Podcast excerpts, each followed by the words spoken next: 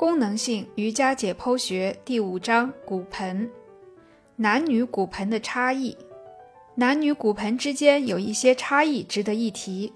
骨盆的整体形状、骨盆入口、盆底肌所在处的形状，以及骨盆倾角的大小，在男性和女性之间都存在差异。和男性相比，女性的骨盆通常稍宽，并且宽臼的朝向更偏向前方一些。女性的骨盆入口通常也更圆，使其能进行分娩。从侧面看骨盆时，我们能看到前文提到的那两个凸起，即位于前部的髂前上棘和位于后部的髂后上棘。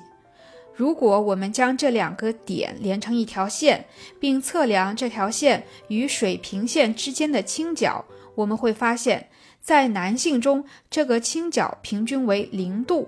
而在女性中，这一倾角平均为十五度，这是两个粗略的数值。